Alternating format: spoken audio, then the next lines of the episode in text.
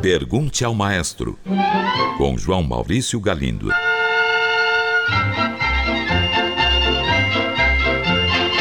Olá, amigos. Um ouvinte enviou esta mensagem. Por mais que tenha lido e assistido a programas sobre órgãos de tubos, não encontrei nenhuma menção a como era produzido no passado o ar ou o fluxo de ar necessário para soar os órgãos antigos, principalmente aqueles gigantescos de igrejas. Minha dúvida, é claro, está limitada a épocas anteriores à invenção dos motores elétricos. Penso que o volume de ar deva ser proporcionalmente grande de acordo com o tamanho do órgão. Caro ouvinte, a resposta para sua pergunta é, na verdade, bastante simples. Durante séculos, até o surgimento e disseminação dos motores elétricos, havia uma profissão bastante difundida e perfeitamente definida, a qual se dava o nome de foleiro. Tratava-se da pessoa que ficava acionando o fole de um órgão durante o tempo em que o organista tocava. Imagine a seguinte situação: Johann Sebastian Bach estava lá na sua casa e decidia que no dia seguinte queria passar a tarde toda praticando no formidável órgão da sua igreja. Ele então entrava em contato com um foleiro, combinava o número de horas de trabalho e quanto iria pagar por isso. No dia seguinte, o pobre foleiro estaria lá para, durante algumas horas, ficar bombeando sem parar ar para os tubos do órgão. Bem, o tempo passou e em 1866 foi criado o primeiro motor elétrico realmente viável. Logo depois, os órgãos passariam a ter seu suprimento de ar garantido por eles.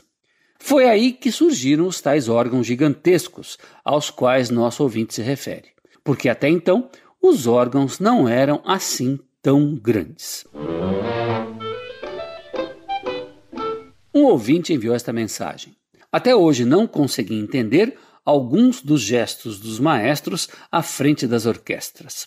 Eu me refiro principalmente aos gestos feitos pela mão esquerda, pois na direita percebo a marcação dos compassos, os andamentos e a dinâmica. Seriam esses gestos da mão esquerda decorrentes de alguma convenção pessoal de cada maestro, acertada previamente com os músicos, ou eles seguiriam um método universal? Caro ouvinte, em primeiro lugar, quando li a sua frase até hoje não consegui entender alguns dos gestos dos maestros à frente das orquestras. O que me veio à mente foi o seguinte: isso é natural, pois esses gestos existem para auxiliar o trabalho dos músicos. Apenas um músico de orquestra experiente pode realmente compreender os tais gestos. Contudo, eu não quero frustrar a sua saudável curiosidade. Portanto, vamos lá. Normalmente, o gestual do maestro pode ser dividido em duas categorias: gestos técnicos e gestos de expressão. Um exemplo: numa música em ritmo ternário, 1, 2, 3, 1, 2, 3, como uma valsa, a mão direita do maestro desenha este ritmo no ar. O desenho é um triângulo, no qual o tempo 1 é embaixo, o tempo 2 é à direita e o tempo 3 é em cima. Estes são gestos técnicos. Enquanto isso, a mão esquerda pode fazer vários gestos de expressão. Por exemplo, a palma da mão para cima significa toquem mais forte. A palma da mão para baixo significa toquem mais suave.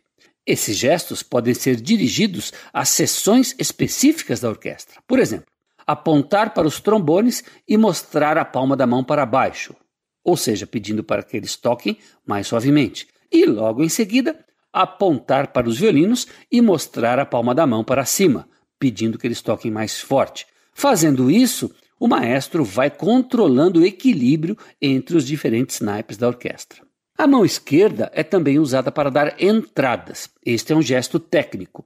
Digamos que um instrumentista esteja parado há vários minutos, aguardando o momento de começar a tocar. O maestro pode ajudá-lo neste momento em que pode surgir alguma insegurança e será a mão esquerda que fará este sinal. Estes são os usos mais correntes da mão esquerda.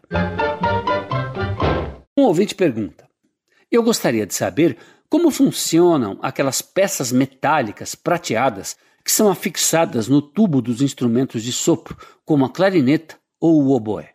Caro ouvinte, imagine uma flauta doce, um instrumento de sopro muito simples e conhecido, usado largamente pelas crianças em cursos de iniciação musical. Como toda flauta, trata-se de um tubo de madeira, de plástico, com vários orifícios.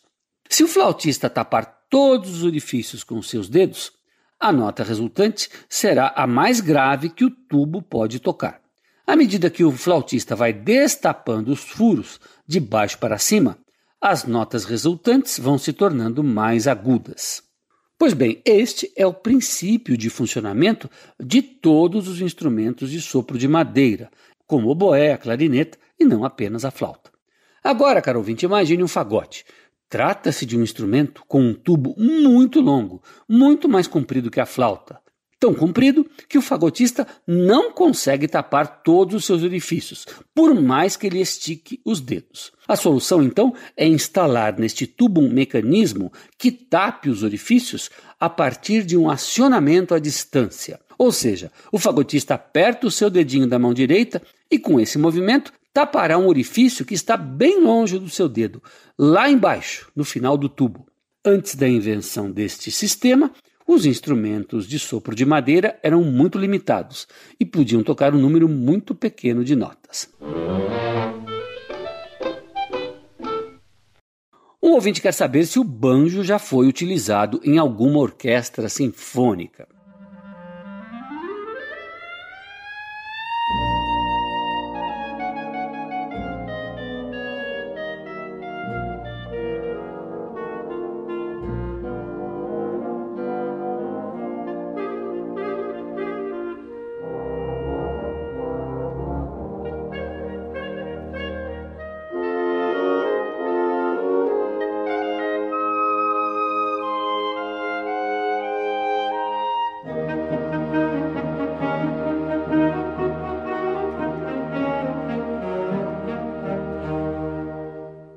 Caro ouvinte, a resposta é sim. Até onde eu sei, a obra pioneira a utilizar o banjo foi a Rhapsody in Blue de George Gershwin. Mas atenção, não podemos deixar de dizer que o orquestrador desta obra não foi o próprio Gershwin, e sim um outro compositor norte-americano chamado Ferd Groffet. De qualquer maneira, o banjo tem um papel muito modesto na orquestração desta música, que pode até ser tocada sem ele. Sem dúvida, trata-se de um grande símbolo. O banjo foi inventado pelos próprios escravos norte-americanos a partir de outros instrumentos africanos com os quais eles estavam habituados. Com os recursos que tinham à mão, pele de animal, cordas de tripa, madeira, acabaram criando um instrumento que cada vez mais conquista adeptos e é usado nos mais variados tipos de música. Atualmente na orquestra, encontramos o banjo em obras de compositores supermodernos, como por exemplo a Sexta Sinfonia do compositor alemão Hans Werner Henze. Uma ouvinte enviou uma mensagem dizendo que um dia, assistindo a um programa de TV, viu um cantor de música popular acompanhado por um tecladista que tinha sobre o seu teclado um laptop aberto. Nosso ouvinte então pergunta: para que esse laptop? Ele é um instrumento musical? Caro ouvinte, a resposta é sim. Ele pode ser um instrumento musical eletrônico. Um moderno instrumento eletrônico de teclado é formado basicamente por duas grandes partes: o conjunto de teclas, através do qual o músico atua, e um circuito eletrônico que produz os sons e obedece aos comandos do músico. Pois bem, um computador pode tranquilamente substituir este circuito eletrônico que gera os sons. E pode fazer isso até com vantagens. Assim, o músico pode desligar o gerador de sons interno do seu teclado e ligá-lo a um laptop, usando este para gerar os sons. Aliás, existem no mercado teclados mudos, ou seja, que não têm o gerador interno, feitos especialmente para serem ligados a um computador.